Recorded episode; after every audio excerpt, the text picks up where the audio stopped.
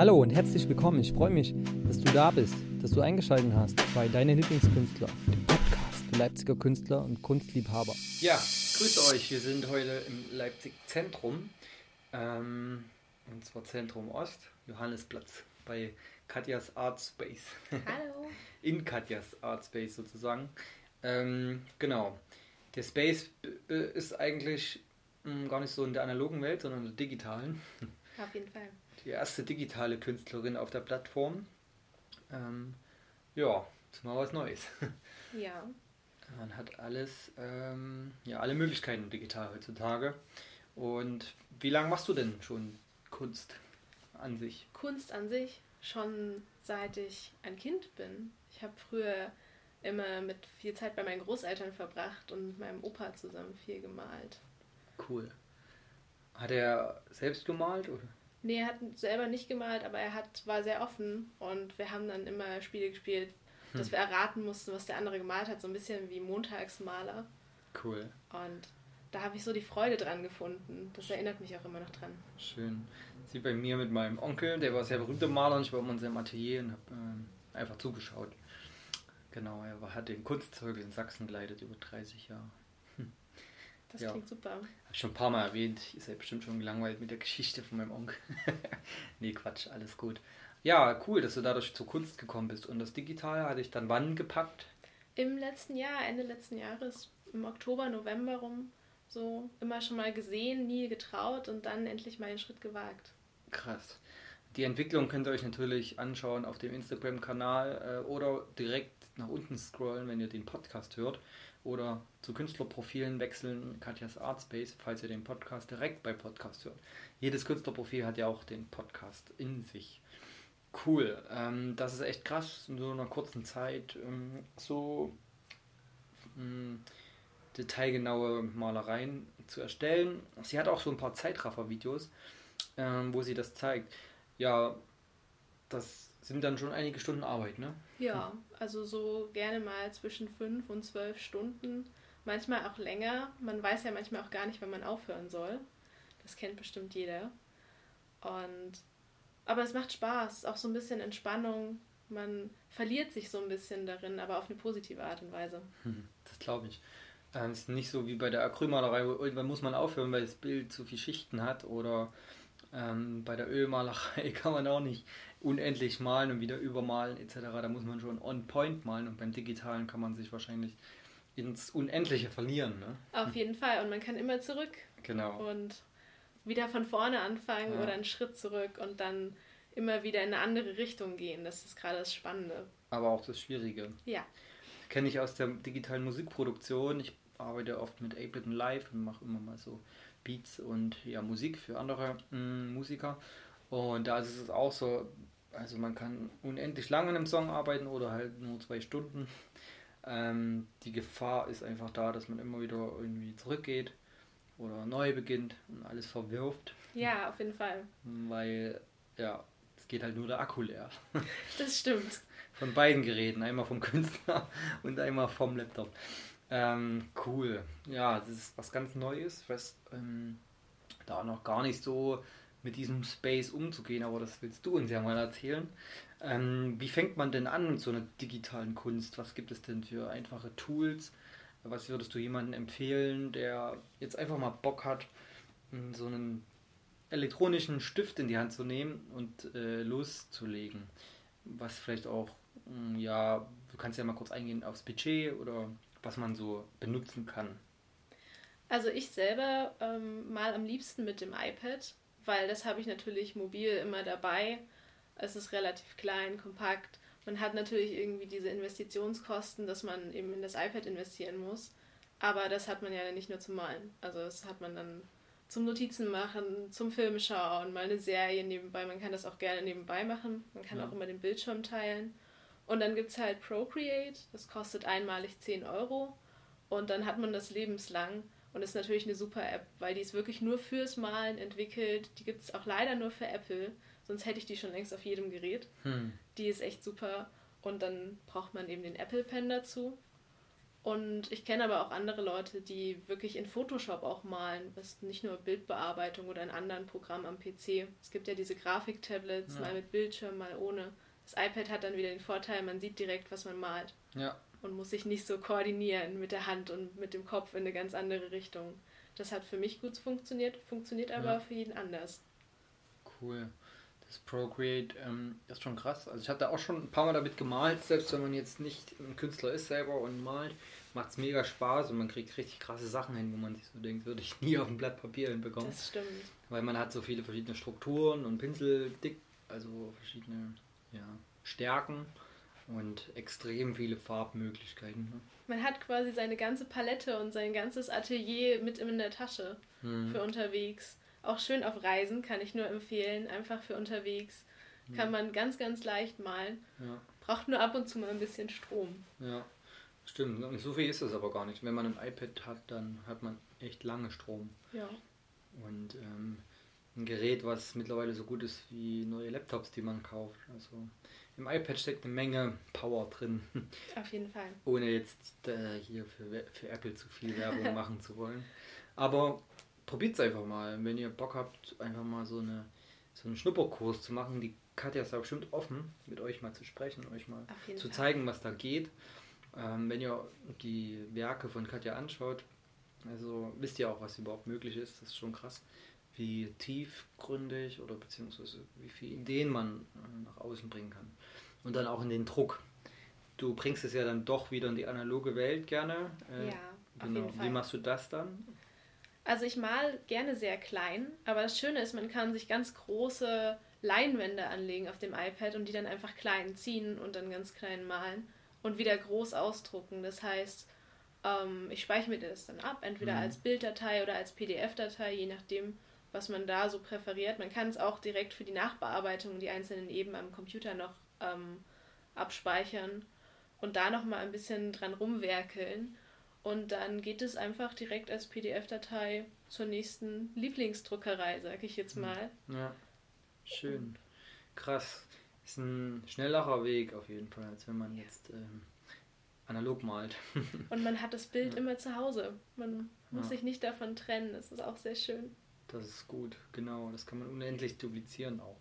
Krass, es gibt schon viele Vorteile in der digitalen Malerei. Ähm, bin immer wieder erstaunt, was da so möglich ist ähm, über den Tellerrand hinaus. Und man kann ja auch seine Farben und so abspeichern, ne? seine selbst erstellen. Ja, Farbpaletten auch. Paletten.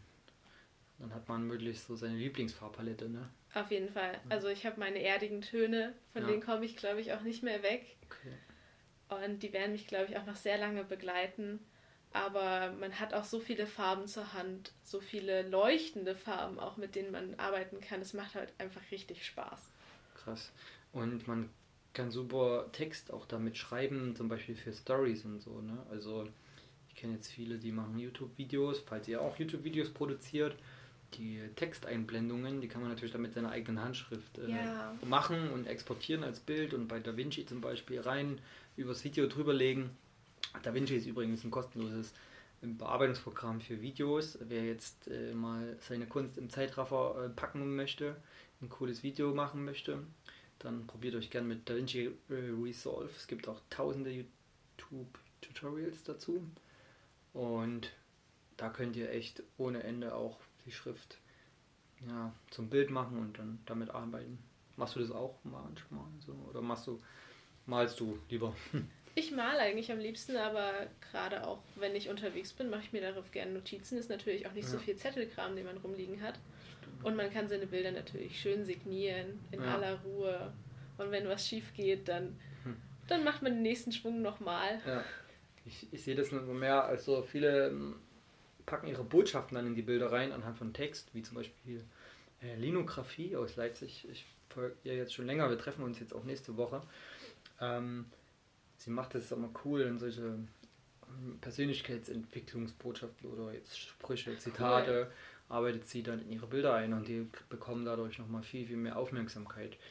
Ähm, das macht dann richtig Sinn, weil dann vermitteln die Bilder nochmal mehr Botschaft und vieles, äh, was da an Zitaten gibt, passt halt super mit Kunst zusammen.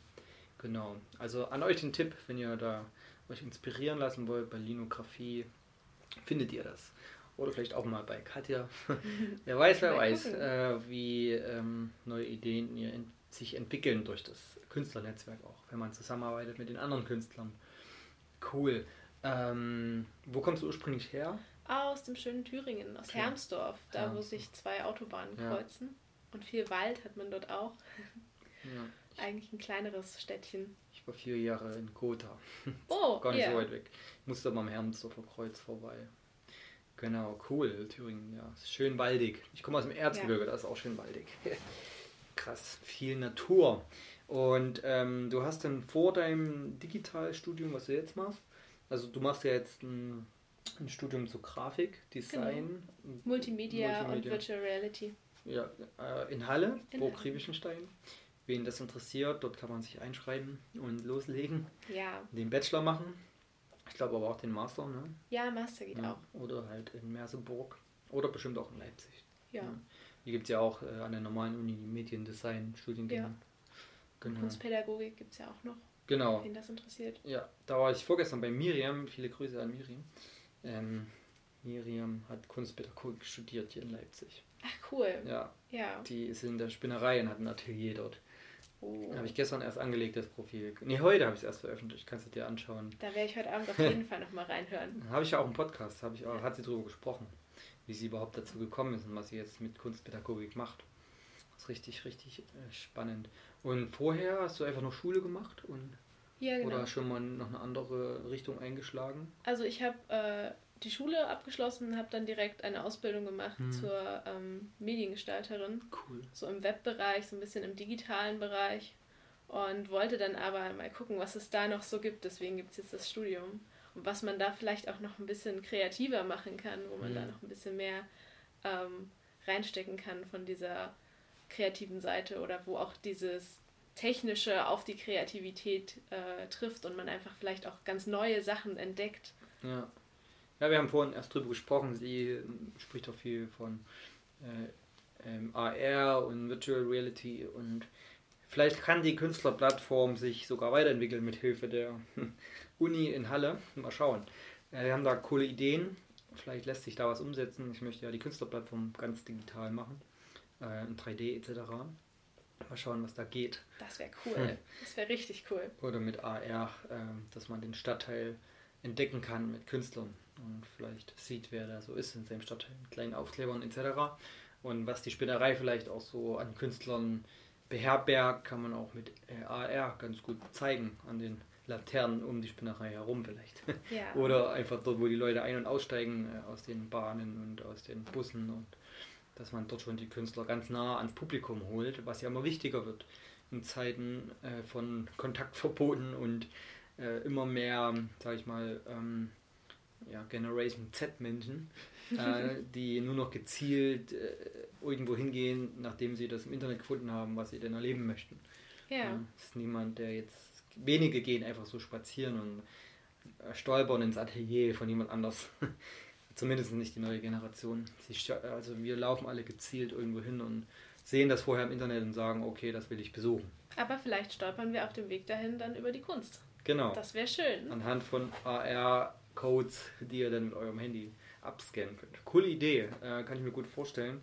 Und ich glaube, die Zukunft macht auch riesig Spaß durch den, die Vermischung von digitalen und analogen, weil ich glaube, beide Seiten sind extrem wichtig. Oh ja. Ähm, viele digitale Künstler lernen wahrscheinlich oder lassen sich auch viel inspirieren von den Künstlern, die jetzt richtig malen, also mit, mit Ja, Farbe. auf jeden Fall. Ähm, Viele Ja. haben auch analog angefangen. ja, ja, ja. Weil es, glaube ich, ähm, die Kunst entspringt immer noch im Gefühl und muss irgendwie durch die Hand aufs Blatt oder aufs Display. Ähm, Im. Endeffekt, ja, ist dann ist es dann Geschmackssache, ne? was man Ja. mehr mag. Ob man jetzt einen Kunstdruck mag oder ein, ein richtig gemaltes Bild. Das hat ja auch was damit zu tun, wie die Farbe das Auge erreicht. Ähm, Ja. Da gibt es schon gravierende Unterschiede zwischen dem Original, ähm, wie die Farbe das Auge erreicht, und einem Digital-Display oder Druck. Äh, denn wer jetzt sich mit Farblehre beschäftigt und ganz tief einsteigt, da hat zum Beispiel der Cherry äh, richtig Ahnung, der Cherry Hill, der ist auch bei uns auf der Künstlerplattform, der kann ganz genau erklären, wie Farben Geschwindigkeit haben und dass man eine Frequenz hat in der Farbe und dass Farben unterschiedlich aufs Auge treffen und dementsprechend angenehm wirken oder nicht so angenehm. Ja, Und die Mischung macht's. Ne? auf jeden Fall. Die äh, Farbmischung ist dann dafür verantwortlich, ob wir ein Bild als sehr angenehm betrachten oder als eher störend oder äh, verstörend. und da können schon wirklich auch Leinwände was ähm, ganz Zauberhaftes herbeiführen, dass man so richtig eintaucht in die Farbwelt. Und ihre, mit ihrer Struktur natürlich auch. Auf jeden Fall, ja. Die Struktur ist extrem ähm, wichtig. Du meinst jetzt zum Beispiel die Schichten und so, ne? Genau, also so dieses haptische einmal, aber auch die Struktur, die dann ans, fürs Auge auch erkennbar ist. Ja, ja. man sieht, oh, da möchte man auch direkt mal mit der Hand drüber fahren. Und man möchte gleich viel näher rantreten und untersuchen, was passiert denn da, was passiert mit der Farbe, was passiert Mit da dem, auf der Leinwand mit dem Stoff. wie das Licht auch bricht und Ja. so weiter. Genau. Ähm, das kann man natürlich dann nur mit richtigen Farben erreichen. Oder vielleicht mal mit äh, krass abgefahrenen Druckern, die in Zukunft dann mehrere Schichten übereinander drucken oder so. Ach, das wäre auch mal ein Versuch wert. 3D-Bilder sozusagen, also Kunstdrucke, die vielschichtig sind, müssten Ja. das ja dann sein. Ne? Ja. Das wäre zwar vielleicht eine riesige Verschwendung von Farbe, aber wenn der, aber vielleicht Ja. wenn der Untergrund äh, mit einem ganz sparsamen Material aufgefüllt wird und dann wieder eine Schicht Farbe drüber kommt, dann kann man ja, Ja. 3D-Bilder in dem Sinne entwickeln, die dann vielleicht auch aussehen wie ähm, Acryl auf Leinwand, was ganz viele Schichten hat. Oder ja, man, meistens ist ja Acryl auf Leinwand oder Mixed Media, wo dann auch Stoffe eingearbeitet werden, Ja. irgendwelche Strukturen, Gitterlinien, Muster, ähm, irgendwelche Fäden, was ich schon alles Ja, gesehen habe. Papierstücke. Das ist echt krass, Sehr was cool. manche Künstler übereinander äh, kleben oder einfach auf die Leinwand schmeißen und dann irgendwie einen Kleber drüber machen und dann auf einmal. Das ist ein wundervolles Kunstwerk. Ines Hildo macht das sehr gut, die ist auch auf der Künstlerplattform. Ihre Bilder sind extrem schwer und vielschichtig, weil da so viel drauf ist irgendwie. Oder Belinda, hast du ja gesehen. Ja, habe ich gesehen. Sie hat auch, das ist so schwer so ein Bild, das ist der Wahnsinn. Auch ganz viel Geschichte einfach über Genau. den Prozess, über den Entstehungsprozess Ja. ist da drin. Super spannend. Ja, sie macht es anhand ja, von Chakren etc. Sie beschäftigt sich tatsächlich mit der Energie des Menschen und versucht es anhand von Farben wiederzugeben und Menschen über die Farben anzusprechen, die Gefühle vor allem. Genau. Ja. Und auch zu bearbeiten. Wer jetzt Dinge verarbeiten muss, kann das auch sehr gut mit, der Farben, mit Farben tun. Das äh, Obst zum Beispiel zeigt uns immer ganz gut, äh, was für wen jetzt gerade gut ist. Äh, viele ja, Depressive behandeln sich zum Beispiel mit verschiedenen äh, Farben und Obst, was eine gewisse Okay, Farbe cool. hat. Ähm, zum Beispiel Zitronen etc. Äh, wirken dort extrem positiv auf die Menschen, die das dann essen. Ja. Oder Orangen. Ja. Sind dann sehr die leuchtenden Farben, die dann nachweislich bei Stimmungsproblemen helfen. Ja. Stimmungsschwankungen. Und ich glaube, deshalb gibt es auch die Kunstpädagogik. Ähm, da werden viele dann wissen, über was ich gerade spreche. Ähm, die Miriam zum Beispiel, die arbeitet dort sehr vielschichtig mit den, mit den Farben und mit den Gefühlen. Und Belinda natürlich. Wir sind dann auch bei deinen Lieblingskünstler beim nächsten Event, ähm, bei den Künstlergesprächen mit Belinda im Atelier am 22.11.2020. Wer das jetzt vorher noch hört, ihr seid herzlich eingeladen, wenn ihr Künstler seid und Künstlerinnen. Ich muss ja beide immer ansprechen jetzt. ja, auf jeden Fall. Kommt alle vorbei. Stress. Kommt alle vorbei und wenn ihr mehr wissen wollt von Katjas Art Space, dann auf Instagram Katjas Art Space oder Katja Undeutsch ähm, Genau. oder einfach ähm, per E-Mail, die packe ich auch noch unten rein. Ja. Oder einfach auf dem Künstlerprofil. Dort wird immer mal was Neues auftauchen. Dort werden Kunstdrucke von ihr zu ergattern sein, äh, in verschiedenen Größen, 10 bis 15 Werke. Und genau, erzählt's weiter. Bis zum nächsten Mal bei deinen Lieblingskünstler. War cool bei dir. Vielen Dank. Ich habe zu danken. Und ja, bleibt gespannt, was noch so kommt. Die erste digitale Künstlerin auf der Künstlerplattform für Leipzig. Ciao. Ciao.